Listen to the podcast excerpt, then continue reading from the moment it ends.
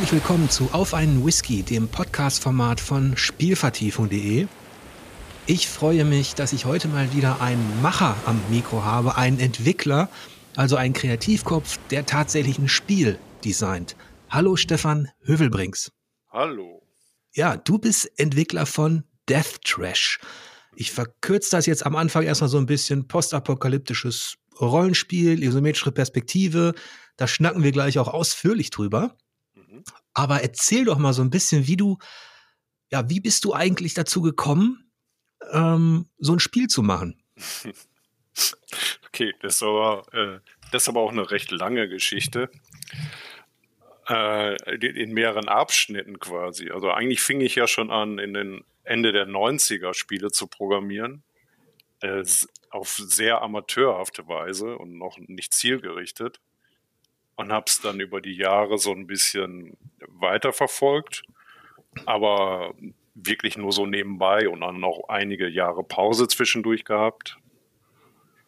Und so konkret äh, beruflich Spielentwickler würde ich sagen, bin ich seit 2013, als ich nach Berlin gezogen bin, um dann komplett an Spielen zu arbeiten. Ich habe ein klein wenig recherchiert und dabei, glaube ich, so zwei, drei Gemeinsamkeiten gefunden zwischen uns. Mhm. Fangen wir mal an mit der Heimat. Du kommst auch aus Westfalen und zwar aus Borken. Ja, ich bin aufgewachsen in Fehlen, so einem kleineren Dorf äh, in der Nähe von Borken, im Kreis Borken. Und habe dann auch ein paar Jahre in Borken gewohnt, aber auf jeden Fall, ja, ich bin im Münsterland aufgewachsen. Genau, Münsterland und Westfalen, ähm, es ist ja so ein bisschen, es überschneidet sich. Da gibt's natürlich auch regional dann immer so ein paar äh, Streitereien, wo das anfängt und aufhört. Ich erinnere mich nur, dass wir damals gegen TUS Borken äh, Fußball gespielt haben. Ich weiß nicht, das war C-Jugend ja. oder D-Jugend. Okay, äh, aber in welcher Mannschaft warst du denn? Ich war in der Spielvereinigung Mal. Ah, okay. Oh ja. Ah, ich kann mich erinnern, dass hier auch der, der TUS fehlen. Äh, auch die, die sind halt, äh, die Jugendmannschaften sind halt manchmal eins aufgestiegen und mussten dann immer gegen die Ruhrgebietsmannschaften auch spielen. Äh, was die, was sie nicht immer gefreut hat, weil da waren irgendwie viel Fahren damit verbunden und dann waren die Teams aus dem Ruhrgebiet auch recht, recht stark. Das heißt, die sind dann äh, rübergefahren für den Nachmittag und kam dann mit einer 11 zu 1 Niederlage irgendwie so zurück. Ja. Ich glaube, wir, wir waren nicht so richtig die Guten. also wir haben Kreisliga gespielt und waren auch immer froh, wenn wir irgendwie mal was gewonnen haben. Aber ich, immer, ich erinnere noch diese Fahrten in, aufs Land raus dann. Mhm. Äh, mit drei, vier Autos oder so. Oder wenn wir einen Bulli hatten, das war noch das Beste. Ganz, ganz lang her. Hast du selbst Fußball gespielt? Äh, nicht viel. Also als, als Junge in der Nachbarschaft überall mit den, äh, mit den anderen, das, das war so das Typische, was man zusammen gemacht hat. Äh, neben den Computerspielen und anderen Dingen. Äh, und dann kurz für ein, zwei Jahre, glaube ich, im Verein. Aber da war ich, ja, dann hat es mich schon wieder verlassen. Ja, mich hat der Fußball jetzt auch verlassen. Ich schaue gar nichts mehr, bin da komplett raus. so gefühlt seit ein, zwei Jahren. Mhm. Ähm, ich vermisse auch nichts, ehrlich gesagt. Ja. Und ich habe ja, glaube ich, gesagt, zwei oder drei Gemeinsamkeiten. Das mhm. andere ist, du bist, ähm, du hast dann Zivildienst gemacht und hast in der Druckerei deines Vaters gearbeitet. Ja, also das äh, es war eine Druck, äh, ein Druckvorstufenbetrieb, der auch Layout gemacht hat und später dann auch Digitaldruck. Und die eigentliche Druckerei war dann eine Partnerfirma, also ich habe selber nicht direkt an den, an den Offset-Druckmaschinen gearbeitet, sondern ich war wirklich für, für den digitalen Bereich eher zuständig und für alle möglichen äh, Arbeiten, die sonst eben da, da drumherum anfallen. Ja. ja, der hat mich auch immer interessiert. Ich musste nämlich mal, ich wollte irgendwann mal nach dem Abi Grafikdesign studieren, mhm. habe mich in Münster beworben mit einer Mappe und die Voraussetzung dafür war aber auch, dass man ein Praktikum absolviert in einem weitestgehend künstlerischen Bereich und Druckereien gehörten auch dazu. Und da habe ich drei Monate in einer Druckerei im Offset-Bereich den Handlanger gespielt, an den Druckmaschinen, die sauber gemacht, Papier hin und her geschleppt, äh, irgendwelche Prospekte gefalzt. Also teilweise hatte ich Tage, drei Tage in der Woche, da habe ich einfach nur gefalzt. Also ja, ich kenne sowas, ja. Ich kenne sowas. Ja. Äh, weil es hatte ja nicht viel mit deinem Ziel dann zu tun, oder? Was du nee, aber das ist ja, das ist ja so oft in, der, in, der, in dieser seltsamen äh, Karriereplanung. Also du willst irgendwie äh, was machen, dann musst du Voraussetzungen erfüllen. Ich war so froh, dass ich überhaupt diese Stelle bekommen hat, hatte in der Druckerei. ich musste da morgens sechs Kilometer mit dem Fahrrad hin.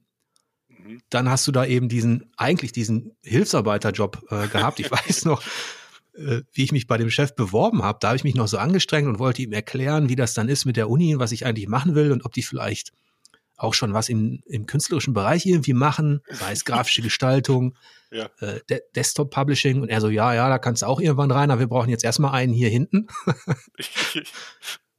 ja, und ich war froh, dass ich es machen konnte.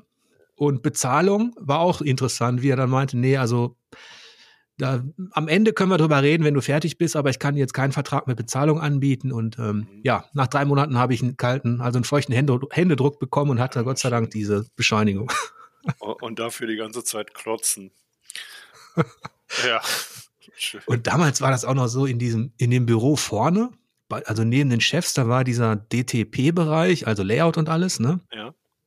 Da saßen dann die, die jüngeren Damen, die, die das gemacht haben. Und da habe ich mal versucht, ein bisschen so reinzukommen, dass ich mich auch mal endlich an Computer setzen darf, weil ich war ja eigentlich auch so ein, also ich habe mit Deluxe Paint rumge rumgespielt und habe gerne meine Comics gemacht und gezockt. Mhm. Äh, aber keine Chance, nee. Da konnte ich nicht einmal irgendwie eine Erfahrung sammeln. ja, bist du denn trotzdem zu deinem Studium gekommen? Nee, leider auch nicht. Das war auch, das war alles umsonst, denn als ich die Mappe dann wieder bekam, die erste, äh, kommentarlos habe ich mich kurz bei der Uni, ähm, äh, habe ich kurz nachgefragt und die sagten, ja, das reicht so nicht aus.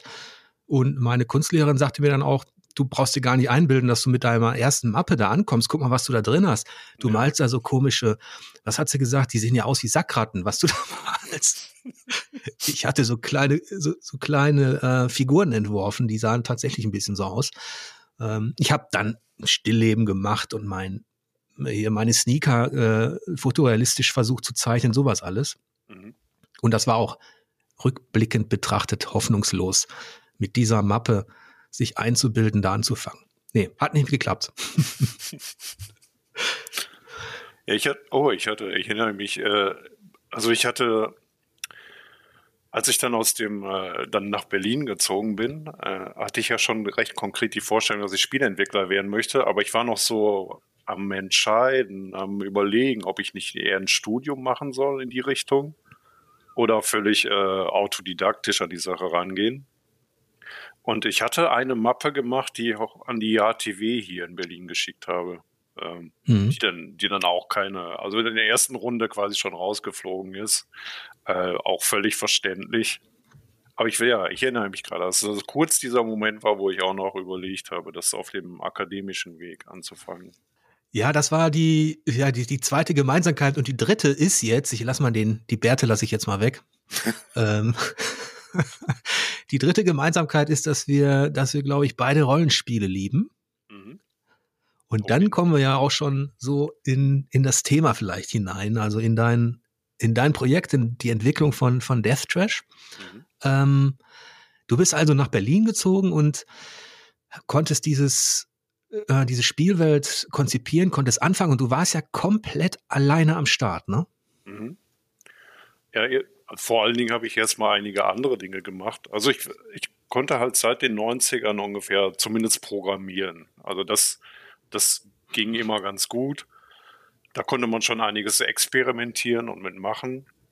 Aber ich brauchte, also ich war daran interessiert, auch selber komplett so ein Spiel zu machen. Dafür braucht man ja auf jeden Fall irgendwelche visuellen Dinge. Dann habe ich halt angefangen, mir, mir dieses digitale Malen äh, beizubringen oder einfach zu versuchen, wie das überhaupt geht. Und dann habe ich das weiterverfolgt und gleichzeitig einige kleine Spiele gemacht. Äh, für eine Weile auch ein Spiel die Woche sogar. Und dann erst einige Zeit später kam dann Death Trash. Äh, und das war auch eher entstanden durch, durch Rumexperimentieren mit den Artworks, also äh, mhm. Pixel, Pixel Art zu dem Zeitpunkt dann. Das mhm. war eher ein, ein Zufall, dass ich die ersten Bilder gemacht hatte und direkt dachte, oh ja, das ist es jetzt. Genau so. Das, diese Welt möchte ich jetzt machen. Mhm. Und bevor wir vielleicht eingehen auf, auf Death Trash, was warst du bis dahin für ein, für ein Spielertyp? Ich habe es ein bisschen gespoilert, du wirst Rollenspiele schon gemocht haben, aber was hast ja. du so, was waren so eigentlich deine, ja, deine, was ist so deine Spielevita? Was hast du gern gezockt und was hat dich beeinflusst?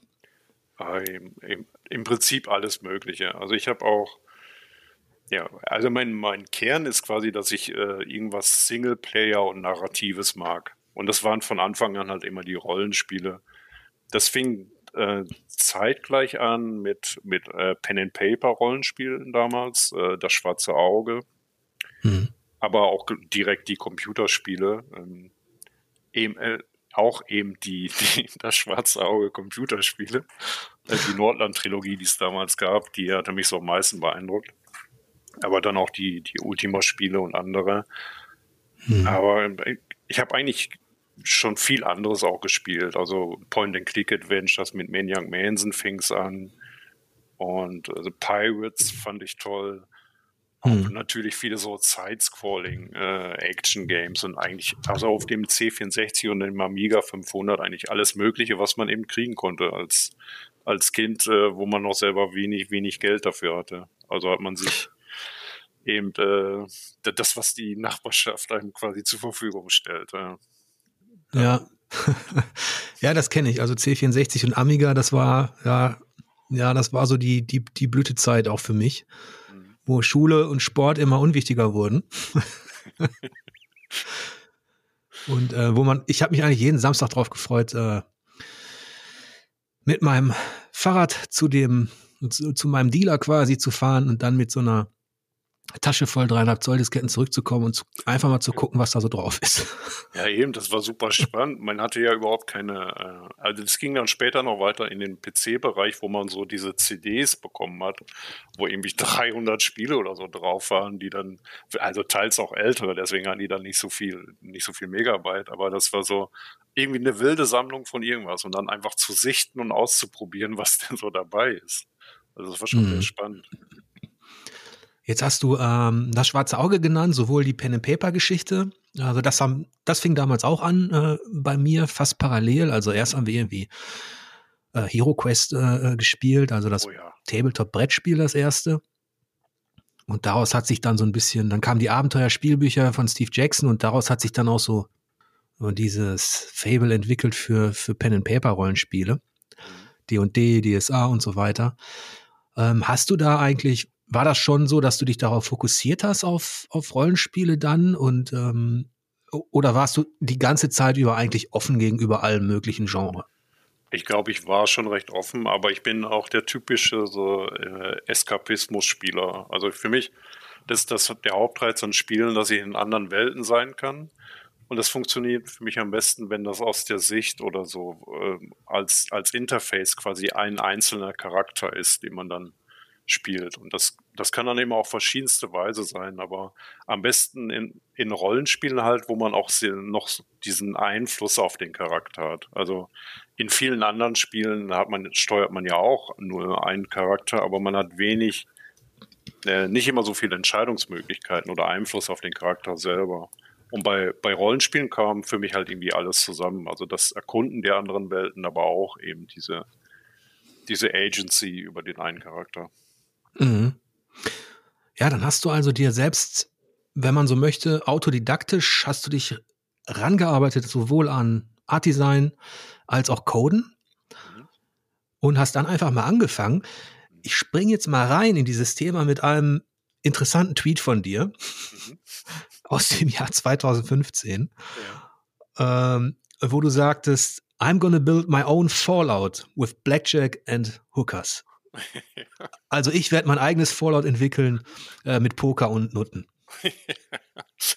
um es jetzt ja. mal so in dem Ton zu sagen, in dem auch Death Trash, Trash so ein bisschen angelegt ist. Ja, also das, das bezieht sich natürlich auf, äh, auf diese Futurama-Episode, wo Blender, der Roboter, auch, äh, der wird aus dem Casino rausgeworfen, glaube ich. So genau erinnere ich mich nicht mehr dran.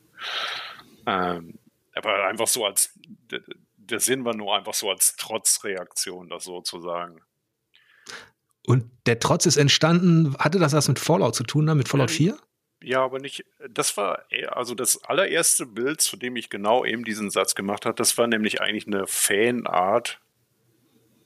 Ähm, also ich, da war irgendwie ein Tag vor der Ankündigung, äh, war schon, gab es so Gerüchte, dass Fallout 4 angekündigt wird. Und dann hatte ich gedacht, oh ja, kannst ja Also normalerweise mache ich wenig Fanart zu irgendwas, aber das, die Fallout-Spiele mag ich halt. Und dachte mir, okay, das wäre, ich, ich probiere mich gerade an diesem Pixel Art, dem isometrischen. Das wäre eigentlich interessant, das mal zu probieren, dann, äh, mhm. irgendwie sowas äh, nachzumachen. Äh, dann war das einfach nur so ein Ausprobieren, das auch zu tweeten und mit Trotz zu sagen, jetzt, ich mache jetzt mein eigenes Fallout. Ja. Also hatte das nichts zu tun mit, mit, mit deiner Enttäuschung über, über das Spieldesign des, des modernen Fallouts? Nee, nicht wirklich. Also ich mag die alten schon lieber und ich mag Fallout New Vegas auch lieber als 3 und 4. Aber ich, ich habe Teil 3 auch viel gespielt und 4 war jetzt der, den ich glaube ich am wenigsten mag von allen, aber der war ja zu der Zeit auch noch nicht raus. Ich wusste ja noch nicht, wie der Teil werden wird. Ja, auf jeden Fall hat die Grafik, mit der du deinen Tweet garniert hast, ich glaube, die hat viel dazu beigetragen. Ich habe mir das ja auch nochmal angeschaut, ähm, weil das einfach äh, cool aussieht und weil damals auch noch so eine Sehnsucht war, eben nach dieser Pionierzeit der Rollenspiele, nach den alten Fallouts. Es gab ja immerhin, es gab ja schon oft die, also die Kontroverse zwischen den modernen 3D-Rollenspielen in offener Welt und so weiter auf der einen Seite mhm. und ähm, die Ursprünge isometrisch, äh, taktischer, vermeintlich tiefer, spieltiefer auch ähm, auf der anderen Seite. Und da hast du, glaube ich, auch einen Nerv getroffen. Das war 2015 ähm, und hast ja auch sehr viel ähm, positives Feedback bekommen, beziehungsweise viel Feedback nach dem Motto, ja, jetzt mach auch, Junge. ja, doch. Also ich, es hat, hatte schon recht viel Aufmerksamkeit bekommen. Also es war damals äh, auch nach ein paar Wochen schon in Walk Paper Shotgun, die, die damals noch recht groß waren. Also heute haben sie wahrscheinlich auch noch gut Publikum. Und das war auch irgendwie so eine Seite, die ich selber jahrelang gelesen hatte. Und dann war das für mich irgendwie so, äh, war für mich irgendwie so ein besonderer Moment, dass so, so eine Aufmerksamkeit auf einmal äh, auf, auf, speziell auf dieses Werk äh, da war, was ich selber ja auch absolut cool fand. Also, was ich, also ich, ich mag das Spiel so sehr und ich mochte es damals auch schon so sehr. Deswegen traf sich das so gut, dass sich auch andere Leute dafür interessiert haben. Und das ist natürlich eine lange Zeit. Wir haben jetzt 2022, also das war vor sieben Jahren, ja. als du gemerkt hast, äh, dass da wirklich auch, ich, ich nenne das jetzt mal so eine gewisse Sehnsucht da ist, mhm. nach einem Spiel, genau in diesem Pixel-Stil, dass ähm, das, wie Fallout da rangeht, also durchaus, also die Endzeit, aber auch ein bisschen abgefuckt, ähm, ein bisschen anarchistisch daran geht. Im Grunde war das für dich dann so ein bisschen die, die Initialzündung, ne? Ja, also ich wusste, also ich wusste halt direkt, dass es das ist, was ich machen möchte. Ich habe mich auch bereit gefühlt für das Spiel. Also ich wusste, ich kriege das programmiert. Äh, und auch den visuellen Stil hatte ich gefunden jetzt muss man ja nur noch die Welt bauen und das Ding zu Ende programmieren. So, also ich wusste, ich dachte auch wirklich so, ja, das Ding hast du ja in ein, zwei Jahren fertig, ne?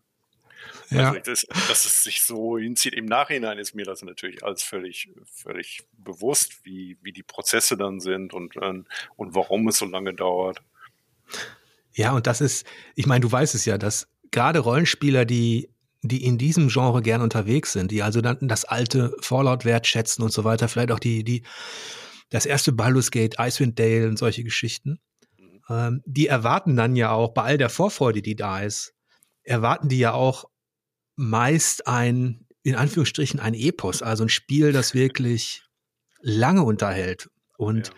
das nicht einfach nur, ich sag mal, für ein, zwei Stunden zeigt, dass man im Pixel Art äh, Design eben auch ein kleines Fallout machen kann, ne? Ja, also ich, ich wusste von Anfang an, hatte ich irgendwie so gesagt, ah, das Spiel wird dann in der Story-Kampagne ungefähr 20 Stunden sein. Was dann für mich ein guter Kompromiss war aus, äh, was die Spieler manchmal vom mhm. Genre erwarten, also nach oben hin, aber nach unten hin auch, was von der Produktion her überhaupt möglich ist, mit so einem Mini-Team oder eben völlig alleine. Das ist dann, mhm. äh, aber ja, ist immer noch eigentlich zu also das Spiel also für eine Einzelperson, für einen Einzelentwickler war das eigentlich zu komplex angelegt, zu groß. Aber da war ich halt auch stur, dass ich, äh, also ich, ich wollte auf jeden Fall nicht aufhören damit oder es irgendwie anders machen. Und außerdem hatte ich gleichzeitig auch noch dieses, ich wollte es halt auch self-publishen. Ne? Das, das Spiel war mir persönlich so wichtig, Äh, ich würde es halt einfach gerne so die völlige Kontrolle behalten und das alles. Und ich war auch interessiert an jedem einzelnen Entwicklungsprozess, dass ich auch nicht unbedingt so ein großes Interesse hatte, viele Leute dazu zu kriegen. Also es gab ja, mhm. es gab ja schon Gespräche mit Publishern, wie ja allen möglichen.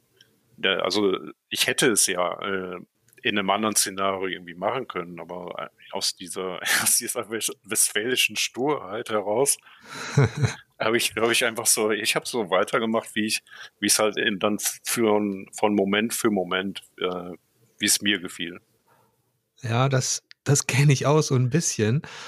Ähm, mir geht's ja, ich bin natürlich im ganz anderen Bereich aktiv. Ich mache jetzt gerade alleine Spielvertiefung und mhm. musste auch ein bisschen autodidaktisch rangehen. Ich hatte vorher auch nichts zu tun mit, mit Grafikerstellung, mit Social Media, habe ich auch wenig aktiv gemacht und ähm, und PR war, habe ich auch nicht gelernt oder sowas. Und wenn du ganz alleine für dein Projekt zuständig bist, ähm, ich jetzt für mein kleines Magazin, du für dein Spiel, mhm. wow, da hat man, da merkt man schon, dass der Tag recht kurz ist. Ne? ja, da, da, da, siehst du dann mal, wie viele Aufgaben da überhaupt äh, alles, ja, was da alles anfällt. Ne? Ja. ja. Und ich glaube, ähm, also 2015, dieser Tweet, dann hast du gesagt, okay, ich will es wissen, aber ich möchte die volle Kontrolle haben und ich möchte meine Vision umsetzen. Spulen wir mal zwei Jahre vor. 2017 war dann ein ganz erfolgreiches Jahr. Also so kommt es mir zumindest vor, wenn ich das jetzt von außen betrachte. Zum einen gab es diese Begegnung von John Romero. Kannst du da mal was erzählen? Ja, also es, ähm, das ist wirklich einer meiner, meiner Entwicklerhelden quasi. Also ich bin mit Doom war damals so ein wichtiger Titel irgendwie für mich, so der war so völlig das war, das war eine neue Generation von Spiel, die da, die da kam, so in der, in der intensiven Atmosphäre, die es hatte. Der, das war so, das war radikal.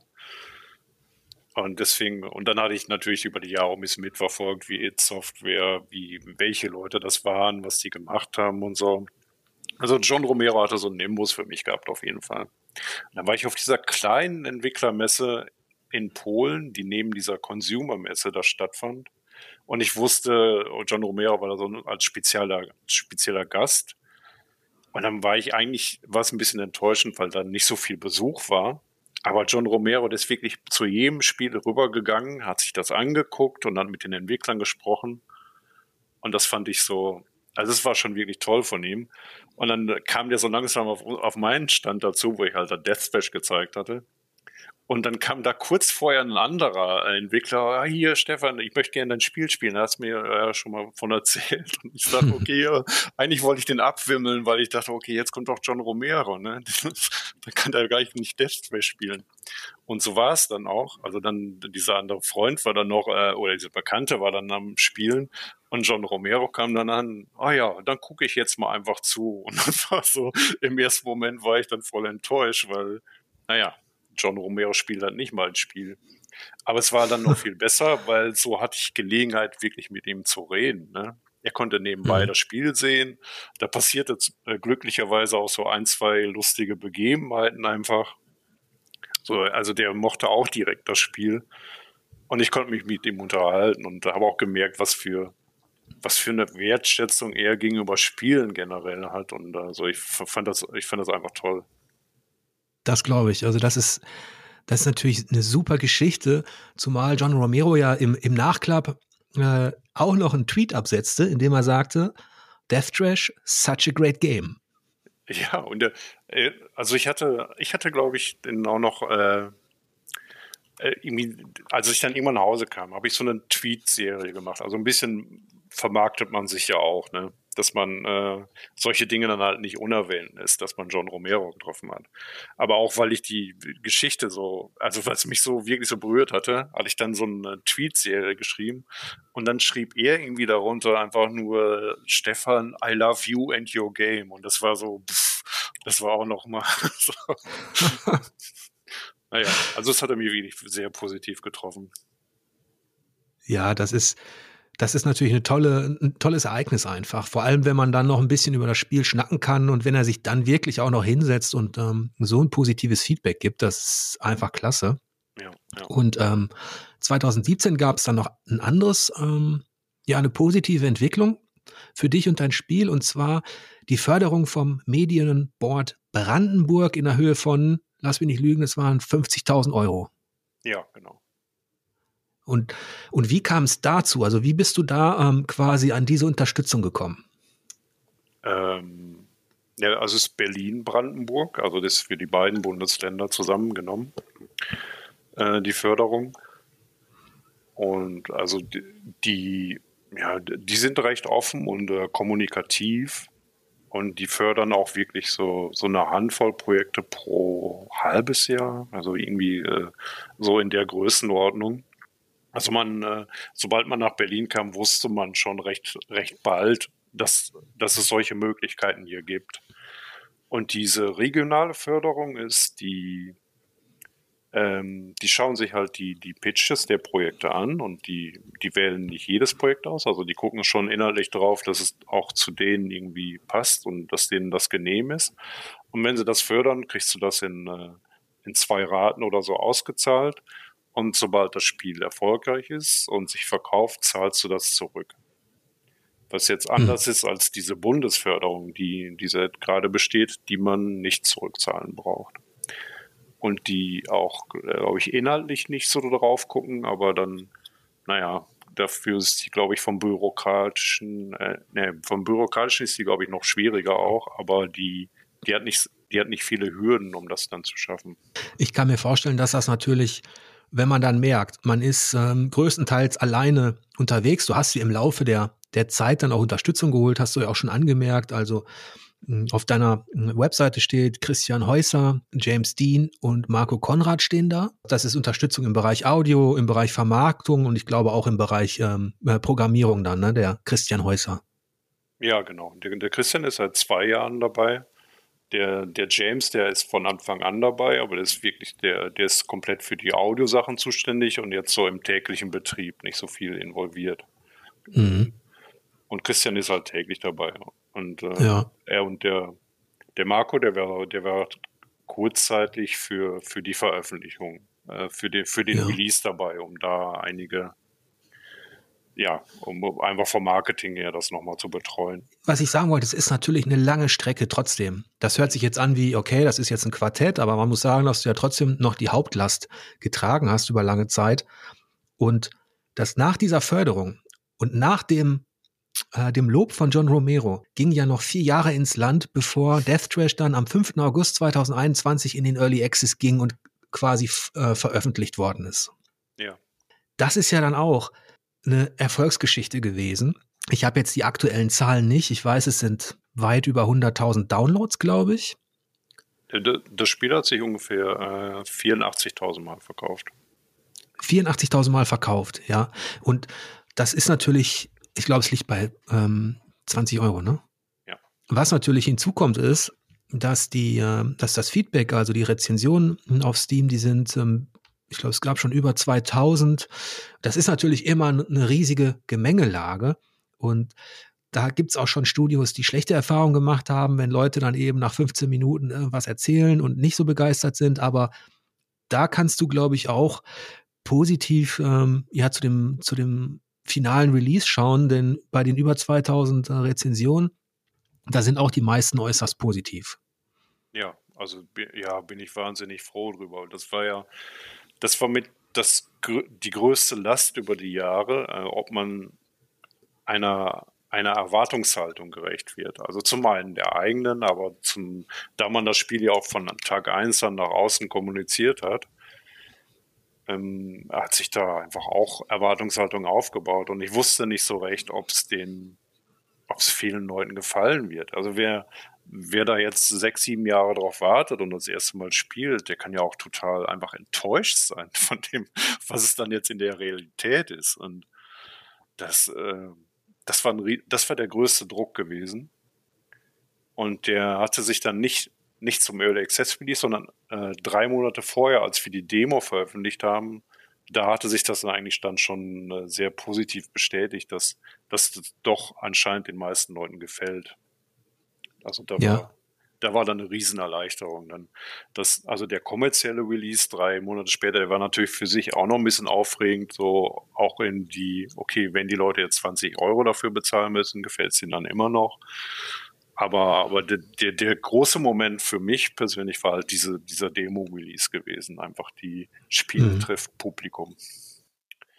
Und wir, wir hatten ja, also das, muss man ja dazu sagen, man hat natürlich vorher schon einige Tester eingeladen, einige Beta-Tester, irgendwelche freiwilligen Leute, dass man so, so ein bisschen die Stimmung schon so sichten kann. Aber das, die, die, die Aufregung und Ungewissheit hält sich ja trotzdem bis, zu, bis zuletzt.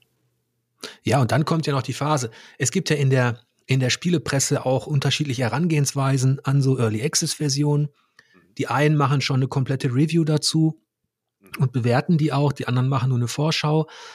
Damals, als ich noch bei, ähm, bei meinem Spielemagazin bei For Players da gearbeitet habe, da haben wir eigentlich gesagt, okay, eine Early Access Version kann man eigentlich nicht final einschätzen, lass uns eine Vorschau machen. Mhm. Denn gerade bei Rollenspielen mh, hm, ist dann doch das letzte Drittel manchmal schon sehr, sehr wichtig auch. Ja.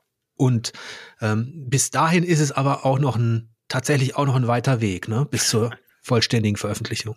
Ja, äh, also wahrscheinlich vergeht noch ein bisschen Zeit, bis es fertig ist, ja. Ich denke, also es ist jetzt ein Jahr seit äh, Early Access äh, Release vergangen und ich denke, wir haben auch, in vielen Bereichen sehr viele gute Fortschritte gemacht, aber es, es geht dann doch immer langsamer, als man sich das erhofft. Und deswegen ist immer noch einiges zu tun. Ich muss auch sagen, zu generell zu der Early Access Thematik, es ist halt nicht, also ich habe auch keine hundertprozentig eindeutige Meinung dazu. Ich glaube, es war wirklich das Beste, was also für das Spiel das Beste, aber für das Genre an sich ähm, bin ich auch ein bisschen, also ich bin nicht hundertprozentig dabei, dass das Early Access das, das Beste für das Genre ist. Ne? Eigentlich denke ich, also ich mag Spiele auf jeden Fall, wenn sie fertig sind und wenn sie gut funktionieren und die, man die Story an einem Stück spielen kann. Das ich weiß auch, dass das äh, einige andere Spieler so sehen.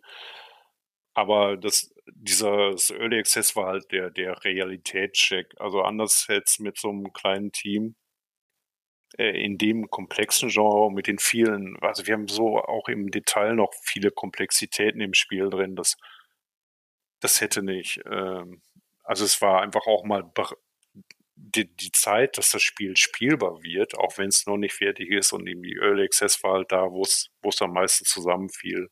Der, der, der beste Kompromiss quasi. Das ist auch komplett verständlich, wenn ich daran denke, wie viel andere Studios mit wesentlich mehr Mitteln und Mannschaft eben auch diesen Early Access nutzen. Der hat natürlich auch mit dazu beigetragen, dass man auf der finanziellen Ebene sich ein bisschen entspannen kann, ne? Ja, auf jeden Fall. Also wir können jetzt, wir sind jetzt also es lief so, so gut für uns, dass wir jetzt auf jeden Fall äh, selbstständig bleiben können und das Spiel alleine zu Ende machen können, auch mindestens zu zweit. Und mhm. wo man sich halt vorher über Jahre, ich meine, die, die Förderung war, war recht gut, aber die war dann auch irgendwann auf. Und davor die Jahre waren ja auch nur komplett äh, eigene Ersparnisse, die man irgendwie reingebracht hat. Also wirklich mit der, wo man wo man die ganze Zeit auch dieses, dieses äh, die, diesen finanziellen Druck irgendwie gespürt hat. Also der ist jetzt zumindest gerade weg, ja.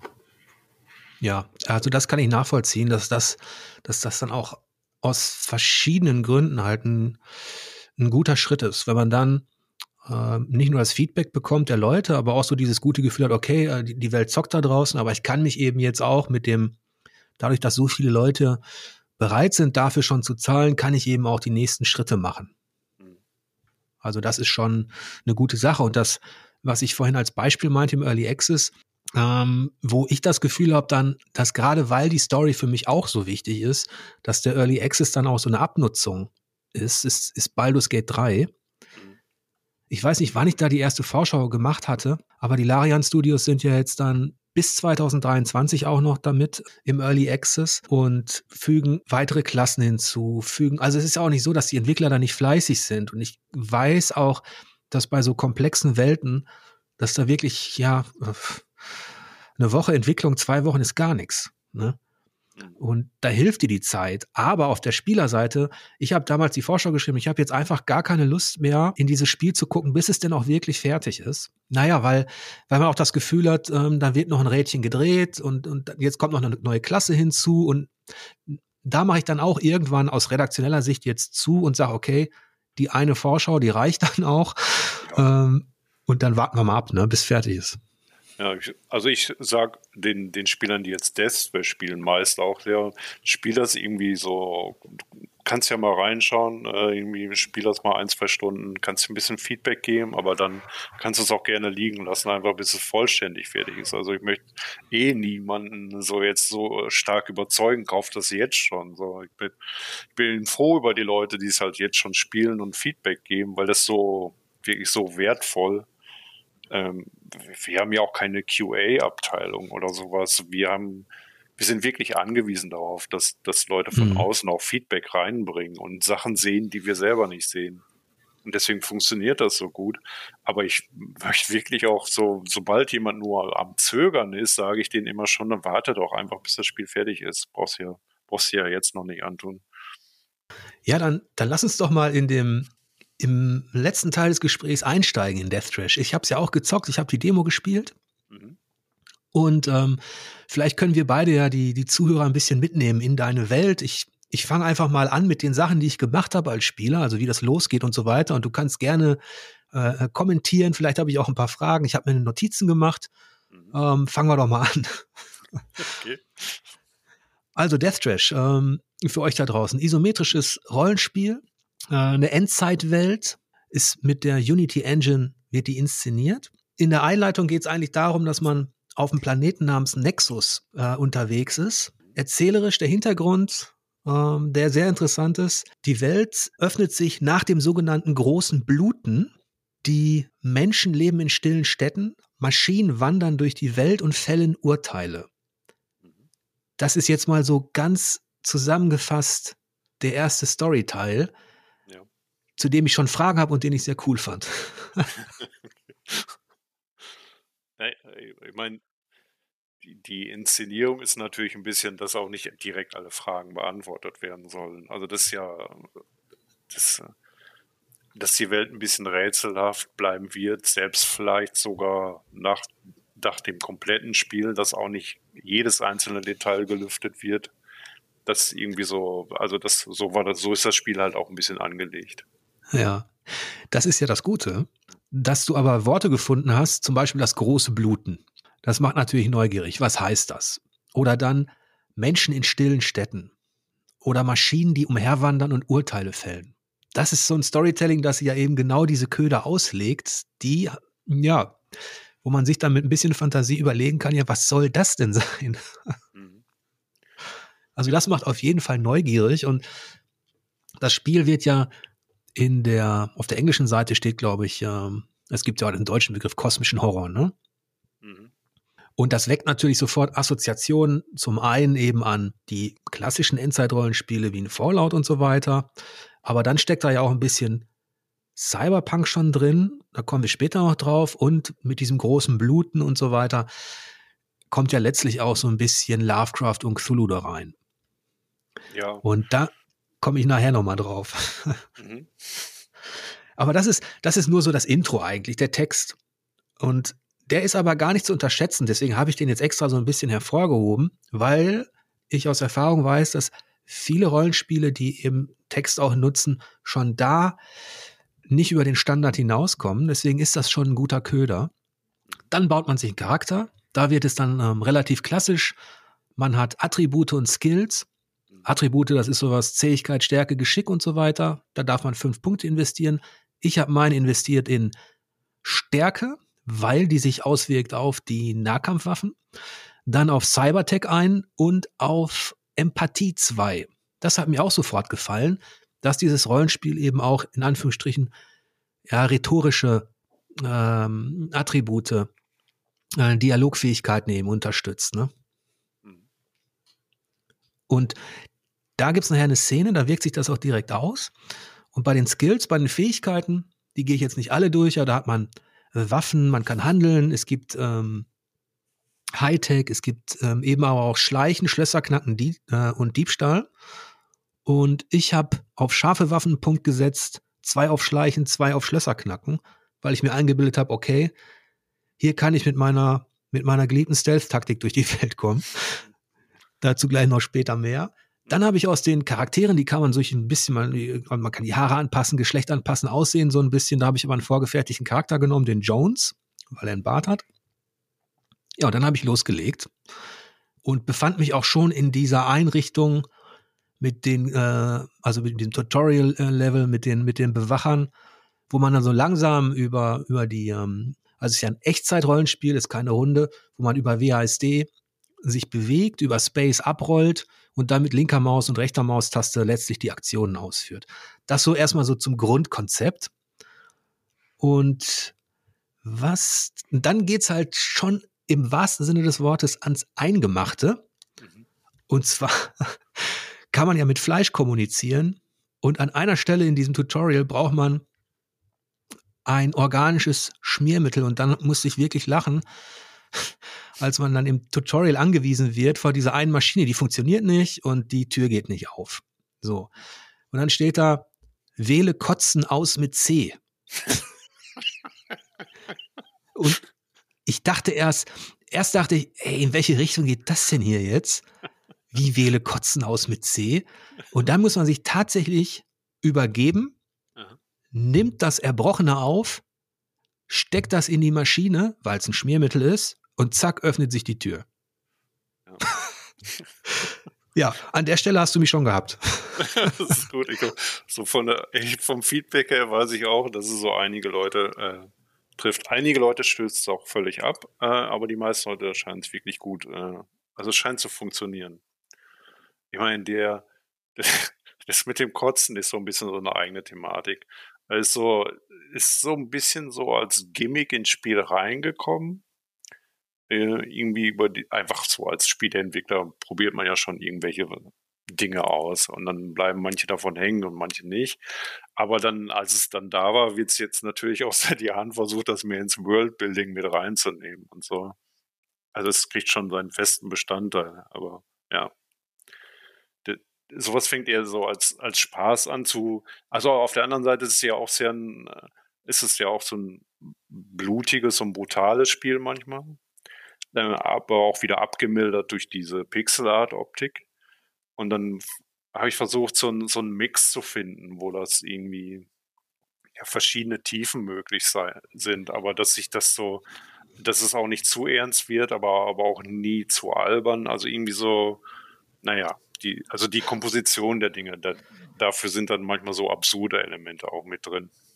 Das ist natürlich ein super Stilmittel, aber auch ein gefährliches, ein schwieriges, weil auf der einen Seite kann sowas natürlich einfach plump und ähm, primitiv wirken, wenn das Ganze eben nicht noch diesen, ja, diesen schwarzen Humor on top bekommt und diese Untertöne. Und das merkt man dann spätestens also in diesem, das nennt sich ja Freiland-Integrationskurs, ähm, den ich da absolviert habe, um die Schlüsselfertigkeiten zuschlagen, umherwandern, Türen öffnen ähm, zu erlernen. Und dann steht da ja stehen ja irgendwann die Überwacher und sagen, du darfst nicht ins Habitat, sonst wirst du sofort sterben. Das heißt, da kommt auch sofort dieses, dieses Thema Überwachung, also sind diese roboterähnlichen äh, Wachposten, die die sagen, okay, du darfst den Integrationskurs machen, aber danach raus hier und wag dich ja nicht ins Habitat. Und das Ganze kriegt natürlich durch den, der Protagonist redet ja jetzt nicht. Also man ist, man spielt eben diese Figur, man ist entweder Jones oder jemand anderes oder jemand andere und ähm, wandert dann da umher. Und dann gewinnt das Ganze aber so eine eigene, mh, hm, ja, äh, trotz dieser äh, offensichtlichen ähm, Sprache, ja, die wahrscheinlich dafür sorgen würde, dass ein Nintendo das nicht so durchwinken würde. äh, gewinnt das Ganze natürlich gerade für Leute, die, die Fallout kennen oder auch ähm, Shadowrun und solche Geschichten, gewinnt das Ganze natürlich einen, einen gewissen Reiz, es hat natürlich immer noch dieses Ungewöhnliche im Hintergrund. Also da ist jetzt die, die Kotze, das organische Schmiermittel, das man wählen kann. Dann hatte ich erwähnt das große Bluten. Und kaum kommt man raus aus diesem, aus dieser Trainingshalle, sage ich mal, in die Welt, begegnet man dann äh, ja diesem Fleischkraken, also einem riesigen Vieh mit Auge, blutrot, so, so, so ein Fleischberg. Und davor wandert so ein verirrter Jünger umher oder was in seinem, in seinem Trenchcoat. Und dann geht das Spiel eigentlich erst richtig los. Dann kann man da hingehen und kann mit dem Typen reden. Man kann ihn aber auch attackieren. Also das ist von Anfang an, was mir auch gefallen hat, ist, ähm, hat man anscheinend die Möglichkeit, äh, total aggressiv brutal vorzugehen oder eben auch mit den Leuten zu sprechen. Und da ich natürlich zwei Punkte auf Empathie gelegt habe, wollte ich wissen, ob das funktioniert. Und das hat mich gefreut, dass ich in dem Moment, also nicht erst nach fünf bis zehn Stunden irgendwann mal irgendwas merke, sondern dass ich in dem Moment, wo ich ihn angesprochen habe, dadurch, dass ich zwei Empathie habe, konnte ich ihn fragen, fühlst du dich nicht einsam? Mhm. Und ähm, das fand ich schon gut. Und daraufhin hat er mir erzählt, dass dieser Fleischkraken, man kann auch mit dem reden und der, der hütet den. Ich habe das nicht alles verstanden, aber es war natürlich unheimlich bizarr. Mhm. Und ähm, er hat mich dann gefragt, ob ich nicht mal mit dem schnacken will. Da habe ich dann mit dem Fleischklops geredet. das war dann auch lustig. Ähm, als dann irgendwann während des Gesprächs herauskam, dass er einen Freund sucht, ob ich sein Freund sein will. Und dann darf ich auch noch misstrauisch sein und sagen, äh, mh, mm, nee, lieber nicht. Und ich habe dann gesagt, okay, ich will ein Freund sein. Und dann sagt er, such doch weitere Freunde. Und ähm, ja, das ist dann quasi so für mich die schön gewesen, äh, zu sehen, dass man halt auch mit den Fähigkeiten spielen kann. Ja, das äh, also anscheinend ging das auch alles sehr gut auf, so der Anfang. Das hört, das klingt danach und ähm, ich glaube, es funktioniert auch für einige Leute so ziemlich gut das, das, Problem ist ja ein bisschen, äh, weswegen das jetzt auch so viele Jahre dauert, dass man einige Dinge so direkt auf den Tisch legt und die dann nachher auch erfüllen muss oder dann äh, auch weiterführen muss und verbinden muss und dass das Worldbuilding halt nicht nur für, für diese ersten Momente taugt, sondern und dann über Stunden, dass man, dass man die Features hat, wie zum Beispiel, dass man den Kraken direkt an, angreifen kann und dergleichen das, also da aus dieser, dieser Komplexität ergibt sich dann eben auch die lange Entwicklungszeit und warum wir so viel am Rumfeilen sind und immer auf Feedback, ob es für die Leute funktioniert oder nicht.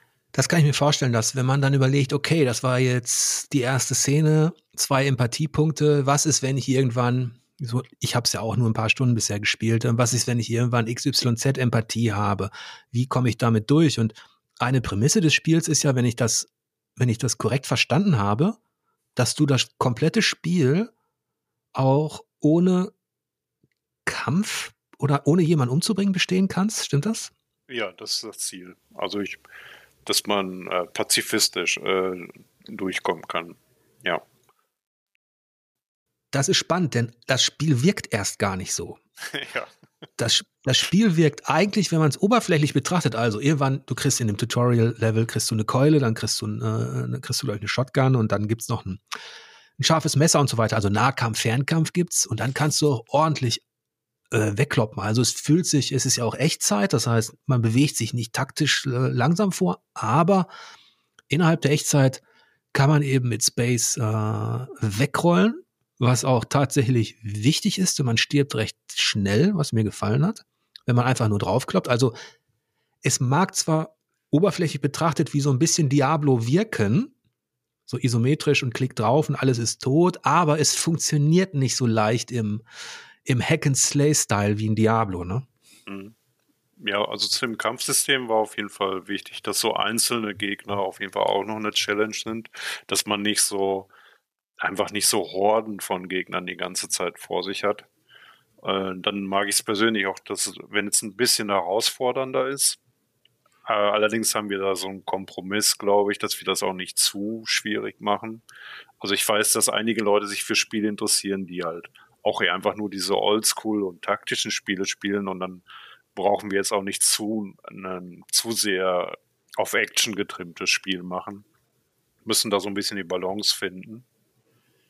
Und bei dem Kampfsystem, ja, das ist über die Jahre halt auch ein bisschen durch Iterationen gegangen. Also mir war es ganz wichtig, dass es äh, in Echtzeit ist, aber dass es auch immer gut lesbar ist, was da gerade passiert. Und ich spiele so, ich habe ich hab mich ja gefreut, dass es auch Schleichtaktiken gibt und man kann ja über die, wenn man dann diese Kapuze findet, ganz am Anfang schon in dem ähm, Integrationskurs, da kann man über die Alt-Taste sich temporär unsichtbar machen und man sieht die Sichtkegel der Feinde, so pyramidenartig nach vorne natürlich. Und wenn man sich dann äh, in den Rücken schleicht, dann blinkt auch ganz kurz Hinterhalt auf oder hinterhältige Attacke und man kann dann zum Beispiel mit einem mit einem Messer oder irgendwas äh, von hinten sehr viel Schaden anrichten. Die sterben dann nicht sofort, aber es ist deutlich mehr und es geht dann auch, wenn man das dann so macht, leichter, aber es lässt sich eben nicht endlos machen, denn man ist nur eine bestimmte Zeit unsichtbar. Und wenn man das verpasst, den Moment, also wenn man dann doch so ein bisschen ins Blickfeld gerät, dann wird man auch, wenn da so zwei Gegner sind oder so, dann wird man auch schnell äh, aufgerieben das, also ich habe auf dem normalen von drei Schwierigkeitsgraden gespielt und empfand das auch eigentlich als ja eine gute Herausforderung. Ja, also mit dem, mit dem Schleichen, das war für mich relativ schnell klar, dass sowas auch rein musste. Aber also das ist natürlich auch so ein bisschen Kompromiss. Wie, inwieweit geht man jetzt Richtung so Immersive Sim oder wie detailliert wird das Schleichensystem? Ich glaube, ist noch so ein bisschen auf der Kippe, ob es so gut funktioniert oder über mehrere Stunden hinweg gut funktioniert. Aber ich persönlich bin schon recht froh, dass es einfach so als Element auch drin ist. Wenn man dann in der Spielmechanik drin ist, ist es so. Man sieht seinen Charakter ja von schräg oben und ist dann in der Welt draußen, in dieser Wildnis. Da gibt es jetzt auch die sorgt auch sehr früh für so ein Gefühl der Einsamkeit und der Trostlosigkeit, denn die Farben da draußen in diesem, also auf diesem Planeten Nexus, die sind eher, also ich bin natürlich jetzt im Einstiegsgebiet, die sind eher grau-braun. Man findet da auch schon mal, was findet man? Fleischklumpen, mit denen, wenn man die isst, kann man seine Gesundheit wiederherstellen, aber man wird auch vergiftet, kontaminiert und das ist eigentlich auch die erste Quest, die man bekommt dass man äh, kontaminiert ist und dass man ja Abhilfe suchen muss quasi, also wie man vielleicht was dagegen machen kann. Und wenn man sich dann durch diese Ödnis bewegt, muss man halt schon darauf achten, wie schnell man sich dann in neue Bildschirmbereiche bewegt. Denn wenn man zu schnell hineingeht und da sind dann Gegner, dann hilft einem das Schleichen natürlich auch nicht mehr und die verfolgen einen dann auch. Und man findet allerdings auch, deswegen, ich hatte Cyberpunk erwähnt, man findet eben auch Materialien diverser Art, die landen im Inventar. Und ich habe die Demo so weit gespielt, dass ich zum Beispiel dieses Blip herstellen konnte. Also die, ich glaube, das sind so Ablenkungsgranaten. Und nee, nee, das sind Granaten, die locken die Gegner an, ne? Ja, das sind, äh, ja. Ich, äh, ich habe es so narrativ noch nicht so ganz für mich erklärt, äh, was die genau sind, aber die eben die, die lenken, also die erregen Aufmerksamkeit äh, für NPCs. Du wirfst die irgendwo hin und NPC schaut nach, was denn da los ist.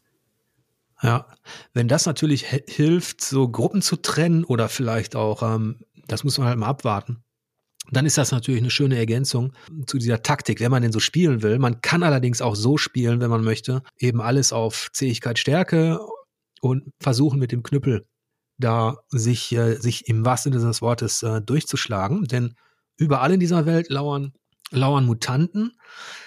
Die sind noch relativ, also die Mutanten oder diese ja, zombieartigen äh, Wesen, denen ich begegnet bin, die sind dann noch relativ leicht zu lesen. Die kann man auch gut umgehen. Und dann kam ich schließlich, als ich auf der Weltkarte zu dem anderen Ort gereist bin, da hatte ich die ersten Gegnertypen, die eben auch Schusswaffen benutzen. Und ich weiß nur, ich habe gehört, fick dich, ein Knall und war tot. Okay. also, das ist so dieses, das ist so ein bisschen das, was ich an diesem Spiel mag, dass es dir dann eben auch auf dieser Ebene sofort knallhart ins Gesicht sagt, bis hierhin und nicht weiter. Und da bin ich halt viel zu mh, hm, plump in dieses Gebiet gerannt und diese, ich weiß nicht, was es sind, diese Bewohner, äh, die haben mich dann eben sofort kalt gemacht. Ja, also ich würde sagen, das funktioniert auch schon ganz gut, so der Erzählung nach, wie es sein soll. Ja, ich glaube, also wenn man äh, wenn man sich mal drauf, äh, wenn man das Spiel schon ein bisschen spielt, dann dann also man man kann auch den, die dann ganz gut einschätzen. Man kann auch den Schüssen ausweichen. Das das also ich glaube, es ist nie so richtig äh, dauerhaft unfair.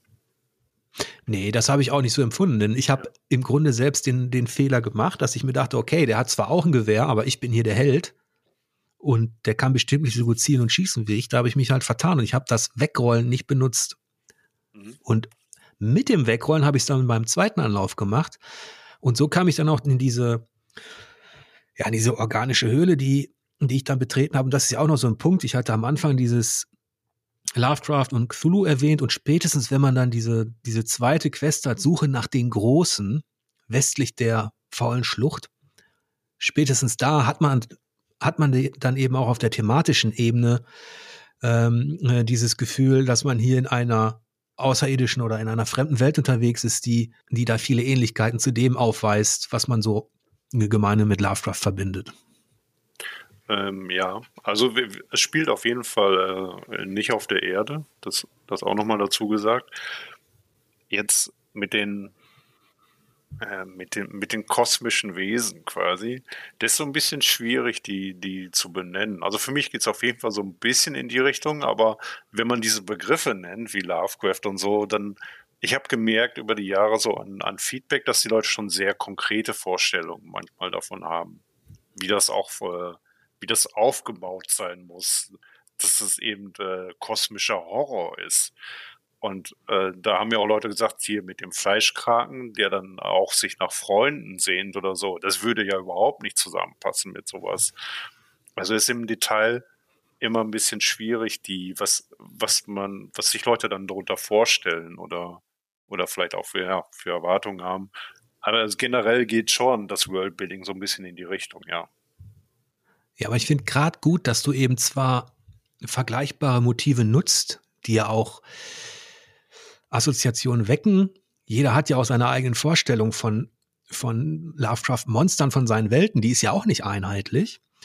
Aber was ich sehr sympathisch finde, ist, dass du eben damit spielst und dass du dann Leuten, die eben mit diesem Fleischkraken sprechen, der eben was anderes ist als ein Cthulhu ja. oder ein großer Alter, sondern der dann eben an der Stelle tatsächlich sich nach Freunden sieht, wo man nur ein bisschen so dieses unheimliche Gefühl hat, hm, will der, dass ich da irgendwie nur andere Leute da hinlockt, damit er die fressen kann?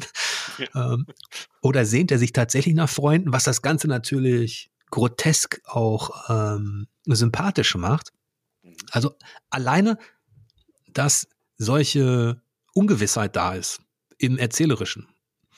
Ähm, das ist schon, also dass man nicht nur wieder das nächste Klischee ähm, erlebt. Also die nächste Situation, die man von irgendwo kennt, deswegen muss dies so oder so auslaufen. Das, das finde ich ja auch gerade gut. Ja, ich, ich mag sowas auch. Also wirklich finden. Äh, man hat ja auch selber schon, also ich zumindest auch gefühlt, schon so viel gesehen und gespielt, ähm, dass, dass man gerade, ja, es besteht halt immer die, also man, es nutzt sich halt so vieles auch ab oder wiederholt sich so oft. Ja, da muss man, also ich finde schon, dass man als Entwickler für äh, irgendeine Welt äh, da, da vorbereiten muss, die, die auch eben nicht haargenau so funktioniert, sondern immer auf irgendeine Art, auf irgendwelche Perspektive auch immer noch irgendwas Frisches dabei hat. Ja, das ist, das ist ja dann auch eigentlich die Erzählkunst. Jeder bedient sich irgendwo, auch jedes Spiel beruht letztlich auf irgendeinem Vorbild. Das ist auch gar nicht schlimm, das lässt sich auch nicht verhindern. Mhm. Und wenn, wenn Spielepresse und Co. oder auch Kritiker im Allgemeinen äh, nach Innovationen verlangen oder rufen, dann ist das zwar verständlich, aber die, ich sag mal, die einige der großartigsten Spiele und, und auch Bücher, die haben eben auch auf einem gewissen Fundament aufgebaut, eine Tradition an, also angeknüpft an etwas und das eben dann frisch fortgeführt. Mhm. Und das ist eigentlich so die Leistung, finde ich. Also, dass man, dass das schon ein Thema ist, dass das schon eine Spielwelt ist. Ja, die ist Endzeit, die hat so ein bisschen was von Lovecraft, aber die hat auch zum einen diesen komplett frechen Ansatz, der natürlich auch, jetzt hätte ich äh, wunderbar zu Berlin passt letztlich. Also freche Schnauze und sowas. Ja. Ähm, das Anarchistische, was da drin steckt, das ist ja nichts, was man unbedingt äh, jetzt mit dem äh, katholisch geprägten Westfalen verbinden würde. Ja, ja, ich glaube auch, dass äh, das spielt auf jeden Fall auch so ein bisschen rein. Einfach in der Umgebung, in der man hier wohnt und was man dann täglich auch für, ja, äh, ja, was man für, für Persönlichkeiten sieht, was man auch teilweise für ein Elend sieht. Und das, ja, man, man kann diese Inspiration dann eben aus, aus allen möglichen Wegen, äh, Ebenen ziehen, eben auch da, wo man wohnt und welche Leute man um sich herum hat. Ja. Jetzt kann ich mir vorstellen, da musst du auch nicht ins Detail gehen. Ich weiß nicht genau, wie dein, wie der Entwicklungsstand jetzt ist. Aber was mir jetzt nach diesen, ich habe jetzt, was habe ich gespielt? Was waren zweieinhalb Stunden oder so? Was mir da jetzt aufgefallen ist, es ist natürlich schon eine Herausforderung, wenn du im Vergleich zu einem Wasteland, wo du eine Gruppe hast, wo du immer so ein bisschen damit spielen kannst, ist natürlich dann auch komplexer, weil verschiedene Charaktere, aber wo diese Gruppeninteraktion immer für so ein bisschen Leben sorgt und wo du die anderen Figuren dazu nutzen kannst, was zu erzählen, bist du natürlich, wenn ich das richtig überblicke, angewiesen auf klassische Nichtspielercharaktere, die irgendwo sind. Und du kannst auch niemanden in deine, also du kannst keine Gruppe bilden, ne? Nee, kannst du nicht. Also nur, es gibt so, so einen temporären Moment, wo mal jemand anders dabei ist, aber du, du hast ja. keine klassische Gruppe. Ne? Und das ist natürlich eine Herausforderung auch für Storytelling, mhm. wenn du dann da unterwegs bist. Und das sind alles so Sachen, die würde man jetzt, wenn man richtig tief abtaucht und so weiter, da kann ich mir auch vorstellen, dass es dann ähm, ja auch was die Attribute und Skills angeht. Also wenn, du musst ja auch davon ausgehen, dass einer sich komplett spezialisiert auf Nahkampf, ich will nicht reden. Mhm. Ich gehe nur nach vorne. Und dann hast du einen, einen wie mich, der vielleicht so einen Mittelweg geht, der will elegant taktisch schleichen, aber auch reden. Und dann gibt's vielleicht eben auch den Pazifisten, den du ja, du, das willst du ja ermöglichen, der niemandem was tun will und dadurch will. Und das ähm, stelle ich mir vor, ist eine große Herausforderung, oder? Es ist eine große Herausforderung, ja, auf jeden Fall. Also wir sind vor allen Dingen äh, mit der mit der wenigen Arbeitskraft, die wir haben, weil wir so wenig sind, aber ist auch äh, das erste Spiel, also das erste kommerzielle Spiel, woran wir wirklich arbeiten. Also die Erfahrungswerte, die bauen sich halt immer noch auf. Und, und dann ist das Spiel leider, leider auch so ein bisschen breit angelegt. Also eben, dass man, dass man das auf verschiedene Weise spielen kann. Und das ist so, es, also Feature Creep ist das falsche Wort dafür, aber ich habe auf jeden Fall so viel, sehr viel reingepackt, was ich haben wollte, weil es so ein persönliches Spiel war. Aber das, man merkt natürlich jetzt auch, wie viel, wie viel Arbeit das dann so auch in dem, in dem Miteinander, in der, in der Multiplikation dann alles macht. Und deswegen sind wir eigentlich auch noch mittendrin im Early Access. Mhm. Kannst du vielleicht noch ein Beispiel geben für eine, für eine Quest, bei der man vielleicht ähm, unterschiedliche Möglichkeiten hat, wie man, wie man da rangeht. Vielleicht so ein Beispiel, ohne dass du jetzt zu tief einsteigst, aber ähm, wo auch vielleicht Attribute, Skills eine Rolle spielen oder irgendein Rätsel oder irgend sowas. Also ja, wir haben so, ich möchte jetzt irgendwie nicht so konkret äh, da benennen. Also wir haben so zwei, drei kleinere Situationen erst, wo, wo wirklich äh, auch Attribute eine, oder eine Spielerentscheidung eine, eine Rolle spielen die sind, die sind leider wirklich noch so ein bisschen hinterher, dass, dass wir das Spiel damit auffüllen. Also zum Beispiel die Hauptquest ist noch so völlig linear. Die, die ist geplant, dass die dann mehr Entscheidungen hat. Also man kehrt zum Beispiel irgendwann wieder zum, zum Fleischkragen zurück. Äh, mit, mit einem Freund für den. äh, und im Moment gibt es halt nur diese eine Option, wie man dann mit dem Freund dann interagieren kann äh, und eben geben kann. Mehr, äh, ich meine, ausgelassen dieser, die zweite Option, die schon drin ist, dass man den Fleischkragen einfach tötet. Die gibt es immerhin. Aber wir wollen äh, gerade an der Stelle auch mal mehr, mehr Dialogoptionen äh, reinbauen. Aber das ist wirklich genau die Baustelle, die wir, die wir jetzt eigentlich noch vor uns haben. Mhm. Ja. Und dann ist, glaube ich, das konnte ich natürlich auch noch nicht ausprobieren, aber das habe ich gelesen, dass man auch lokal Koop spielen kann. Das funktioniert auf jeden Fall schon recht gut. Dem, dem Hören nach. Also ich muss zugeben, ich spiele selber eigentlich kaum in der, auf die Art. Ich habe als Designer schon recht viel Arbeit reingesteckt, damit so läuft. Und es, also es funktioniert Warp in, Warp out, äh, jederzeit. Äh, dann halt nur lokal, nicht online. Und man hat dann einen Shared Screen, also beide Charaktere äh, im selben Kamerascreen. Und äh, optionalerweise kann man auch einen Splitscreen machen. Und die haben beide, beide Charaktere haben jeweils ein eigenes Inventar und äh, Attribute und, und Handlungsmöglichkeiten. Und es melden sich, also es, die meisten Leute spielen es wirklich im Singleplayer, aber die Leute, die es im Koop spielen, das scheint schon erstaunlich gut zu funktionieren. Was mich ehrlich gesagt ein bisschen überrascht hatte, weil es halt kaum getestet ist, so von unserer Seite. Okay, das ist ein Risiko, ja. Ja, aber es scheint irgendwie, ich, ich meine, ich glaube, dass Leute dann auch so an bestimmte Dinge weniger, weniger Anspruch haben. Die sind dann halt zu zweit davor und wollen einfach eine gute Zeit haben und probieren dann auch viel herum. Ich glaube, die experimentieren dann einfach auch viel und und wenn das Spiel dann trotzdem einfach immer vorwärts geht, wenn die die, die Quests lösen können und dann, ich glaube, äh, was sich zumindest sehr gut ist, dass wir dass das sich alles sehr frei spielt, auch zu zweit. Äh, dass man, dass ein Charakter ja dann im Dialog ist und der andere Spieler dann so lange was anderes machen kann. Das ist einfach so von, von der Usability, glaube ich, schon recht gut funktioniert, ja. Bietet diese Spielwelt auch klassische Geheimnisse, also die, das versteckte Areal, der Geheimgang, den man nur findet, wenn man XY macht?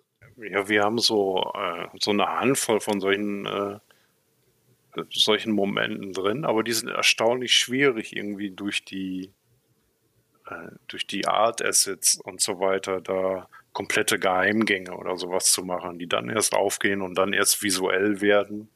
Also ist nicht so, die, die gehen uns nicht so leicht von der Hand, die dann einfach so zu, ja wirklich als, als Assets zu bauen. Deswegen gibt es noch nicht so viele davon. Mhm. Ja, wie gesagt, das war auch nur ein oberflächlicher Blick auf dein Spiel. Ich habe die Demo gezockt, wie gesagt, und was man jetzt schon hören konnte, war ja, dass dann auch jede Menge Arbeit einfließen muss mhm. ähm, in dieses Abenteuer. Was ich auf jeden Fall bestätigen kann, ist, dass es sehr neugierig macht und dann in dem Moment, wenn man es zockt, auch jetzt schon ja auf seine eigene freche Art abliefert. Und die große Leistung oder das, ja, die große Herausforderung ist natürlich jetzt für dich und für dich und dein Team dann quasi, wenn sich die Welt dann öffnet, was man schon erkennen kann, wenn man die Weltkarte hat und die verschiedenen Orte sieht, wenn man an seine Attribute, Skills denkt und so und an die Quests, das natürlich so zusammenzuführen, dass das letztlich auch, ja, es klingt jetzt abgedroschen, harmonisches Erlebnis wird, aber dass das auch so ineinander fließt, ne? Also es ist auf jeden Fall noch eine große Aufgabe. Ich meine, ich glaube schon, dass wir wirklich so Schritt für Schritt uns so da gut voranarbeiten. Was ein bisschen darunter leidet, ist äh, halt eben, dass es einfach lange dauert, sowas zu bauen. Aber ich, noch bin ich recht positiv, äh, dass auch das, das finale Spiel äh, recht gut werden wird. Also da drücke ich euch natürlich alle Daumen. Das ist vor allem, weil der Wettbewerb auch so enormes. Das, das vergisst man ja immer so schnell. Das ist, wenn sich so ein Spiel mal durchsetzen kann, ist das immer ein Glücksfall. Also wenn da jemand eine Idee hat, eine Vision hat, äh, du bist umgezogen mit deiner Frau, du bist ins Risiko gegangen, du hast, äh, ja, du hast dein Designziel, soweit es geht, verwirklichen können, hast Feedback bekommen, tolles Feedback von der Community. John Romero hat gesagt, such a good game und äh, Gott sei Dank verkauft sich das jetzt auch schon im Early Access. Also da habe ich, ähm, das finde ich klasse, da habe ich großen Respekt vor was ich mit dem Wettbewerb meinte, ist, dass natürlich einige solcher Geschichten gibt und dass die Qualität innerhalb auch dieser Independent ist ja keine Szene mehr eigentlich, aber in diesem Bereich der Entwicklung unter AA, da ist natürlich auch schon viel passiert an, an Qualität im Rollenspielbereich. Ich habe kürzlich Citizen Sleeper vorgestellt, das erzählerisch unfassbar stark ist. Das geht natürlich in eine ganz andere spielerische Richtung als du. Ähm, aber das ist auch so ein Nachfahre von den ersten Rollenspielen. Oder man denke an Disco Elysium, die jetzt, die jetzt auch in eine komplett erzählerische Richtung gegangen sind mit durchgeknallten Charakteren. Und äh, von daher freue ich mich immer, wenn im, im Rollenspielbereich experimentiert wird und das dann auch honoriert wird. Das finde ich immer klasse. Ja, mich, mich freut es auch wirklich sehr. Also gerade weil die, die, die, die Konkurrenz ist stark und man, man buhlt ja auch um, bisschen um die Zeit des Publikums. Ich glaube, es ist noch nicht mal mehr immer so das Geld, sondern einfach so, dass die Leute Zeit dafür haben, sich das auch anzugucken, die verschiedenen Spiele. Und ja. wenn man, wenn man dann Aufmerksamkeit geschenkt bekommt, ist das auf jeden Fall schon mal sehr, also man, äh, man kann sich wirklich glücklich schätzen, äh, ich zumindest so in der Position, wo wir sind. Es freut mich ungemein. So ein bisschen geht es mir auch mit meinem Magazin. da wird man da auch ein bisschen demütig, wenn man überlegt, mein Gott, die Leute können so viel anderes lesen auch. Ja. Warum soll man mir jetzt fünf Euro geben, um Spielvertiefung zu lesen? Du kriegst deine Infos doch in der ganzen Welt auf Englisch, Deutsch, in zig Varianten. Und da ist man immer froh, wenn, wenn man dann wirklich merkt, dass Leute genau diese Art und Weise wertschätzen, vielleicht, ähm, ja, wie, wie man arbeitet, ne? Ja, ja, kann ich mir gut vorstellen. Also ich muss ja, also kann ich auch mal kurz erwähnen, dass ich deine Texte jetzt auch schon seit irgendwie gefühlt Jahrzehnten, hätte ich gesagt. Ich weiß nicht, wann, wann bist du bei Four Players damals angefangen? Ähm, das war im Jahr 2000 tatsächlich. Okay, dann kann es ja fast hinkommen. Ne? Das, das sind schon zwei Jahrzehnte Arbeit gewesen, ja. ja dass, dass ich auch, auch deine Texte kenne, wollte ich meinen. Ja. Ah, das freut mich natürlich. Ja, vermutlich hast du aber, ja, ich habe ja auch die, ich habe ja auch einige Rollenspiele besprochen und vermutlich war da einer, der ein oder andere Text dabei. ja. ja, nein, ich, ich wusste es immer zu schätzen, dass du auch so deutliche Meinungen hast. Und, und sowieso einen äh, ausgeprägten Geschmack.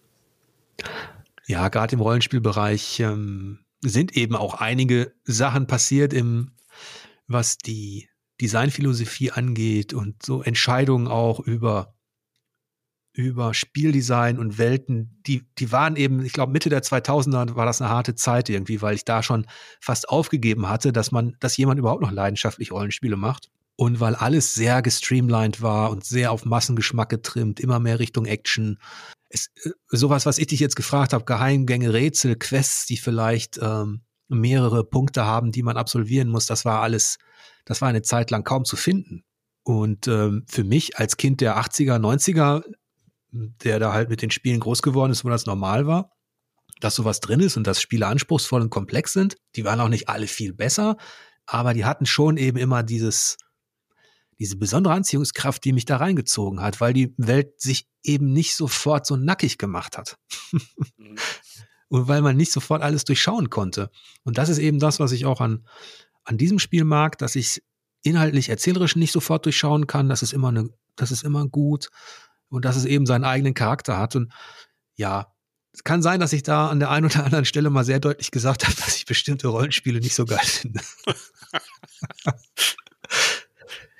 Nein, ich, also ich, äh, ich, ich konnte mich jetzt gar nicht so an, an, äh, an negative Kritiken erinnern. Ich habe eher so, dass du positiv bestärkt mal das hervorhebst, was du eben auch gut findest. So, das habe ich so. Das finde ich schön, weil das ist, ist manchmal so unter den Tisch gefallen. Im, Im Nachklapp, wenn ich mit Leuten spreche, erinnern die sich manchmal, oder erinnern sich einige an, an Verrisse. Die haben dann Narben hinterlassen. Aber ich glaube auch mehr auf PR- und Publisher-Seite als auf, auf Zocker-Seite, weil die sind dann einfach, die sind dann einfach woanders hingegangen. Es gab ja auch, es gibt ja für jedes Spiel quasi auch jede Wertung letztlich fast. Ja.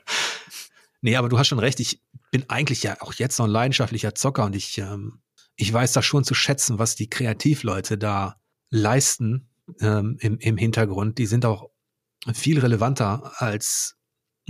Als die schreibende Zunft, die sich dann irgendwann ein Bild macht. Also das, da habe ich großen Respekt davon. Es hat mich immer gefreut, wenn, wenn gerade im Rollenspielbereich, ja, wenn versucht wurde, wieder an diese Tradition anzuknüpfen und dadurch wieder so eine Faszination zu entfachen. Das, das hat mich dann sehr gefreut, das stimmt.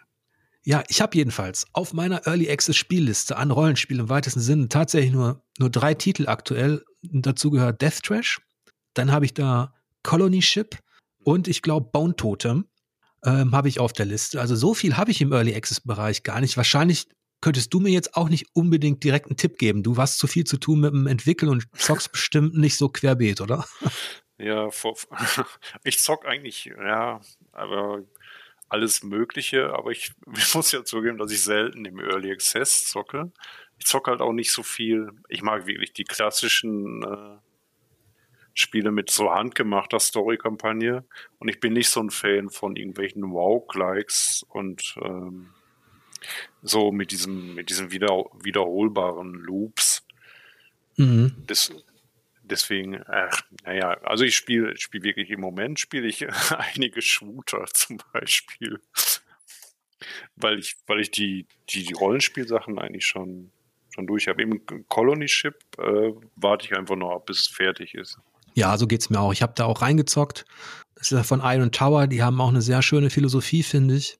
Also das, das gefällt mir auch gut, dass das so, dass sie sich da auch nicht reinreden lassen und die haben ja auch sehr interessante ähm, Dialogstrukturen und das sind auch Spiele, sage ich mal, diese, die ich genannt habe, die sind auf den ersten Blick, wirken die vielleicht ähm, dann etwas spröde und gewöhnungsbedürftig, entweder weil sie technologisch so deutlich hinter dem sind, was man jetzt so im, im Mainstream findet, oder weil sie eben thematisch auf eine gewisse Art letztlich auch Punk sind. Mhm. äh, dazu gehört vielleicht jetzt auch dein Spiel, dass der im Grunde schon in den ersten Sätzen und, und, und Dialogen sagt, also wa was da abgeht, wie es mit dir kommuniziert. Und wenn du das natürlich nicht magst, dann merkst du das recht schnell dann. Mhm. Also auf jeden Fall wünsche ich dir und deinem Team alles Gute für, für, diese, für diesen letzten Teil der Reise, der, der ja, wie wir gehört haben, eben auch noch ähm, sehr aufwendig ist. Ja, vielen Dank. Also wir, wir geben unser Bestes Tag für Tag. Äh, das ist das Einzige, was ich mir wünsche, dass Leute einfach weiterhin ein bisschen Geduld mit uns haben. Aber ich bin, bin recht zuversichtlich, was, was die Qualität des Spiels angeht. Mit, mit, in Maßen natürlich. Ich meine, es ist unser erstes Spiel. Also wenn, wenn wir nochmal Gelegenheit haben werden für ein zweites, werden wir wahrscheinlich auch ein paar Lehren daraus ziehen und noch was Besseres versuchen. Aber auch so schon, äh, ja, wir geben unser Bestes. Ja, ich, ich kann euch nur empfehlen, falls ihr Death Trash noch nicht kennt, äh, schaut mal rein. Es gibt eben eine Demo, die vermittelt einem schon ein richtig gutes Bild und danach werdet ihr definitiv wissen, ob ihr es mögt oder nicht. Das kann ich euch versprechen. Stefan, schön, dass du da warst. Das hat Spaß gemacht und ich werde auf jeden Fall so viel Geduld haben, dass wir uns das, also wir können uns ja das nächste Mal sprechen, wenn das Ding draußen ist. Ja, das, also das, das würde mich freuen, ja. Also vielen Dank auch, dass ich äh, hier sein durfte und mich über das Spiel zum einen unterhalten, aber dass wir uns auch so ein bisschen austauschen konnten und sogar ein paar Gemeinsamkeiten. Fand ich auch sehr nett. Ich hoffe, ihr hattet auch Spaß mit diesem Gespräch und ich wünsche euch am Ende wie immer lange Spielzeit und angenehme Bosse. Bis demnächst.